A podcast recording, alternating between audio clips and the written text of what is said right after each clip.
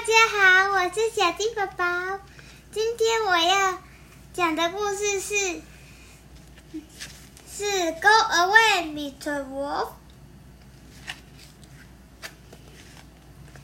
Knock, knock, knock. Who's that knocking our little front door? Anyone for ice cream?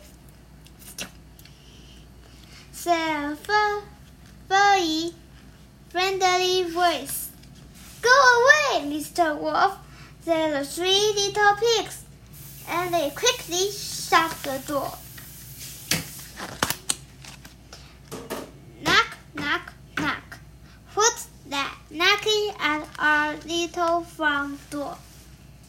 Coming for a drive? said a charming, cheery voice. Go away, Mr. Wolf, said eh, the three little pigs, and they quickly shut the door. Knock, knock, knock. Who's that knocking at our little front door?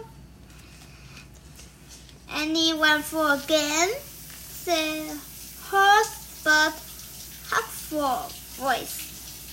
Go away, Mr. Wolf, said the three little pigs, and they quickly shut the door. Knock, knock, knock. Who's that knocking our little front door? It's a lovely day for a swim. Anybody coming with me?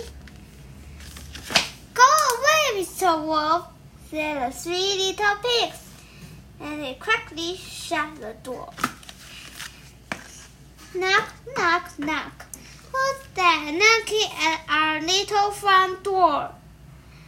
Anybody home? It's Daddy! Come on, Daddy. We've got that to tell you. The end. 有中文翻译吗？好，我是小鸡宝宝，下次再见，拜拜。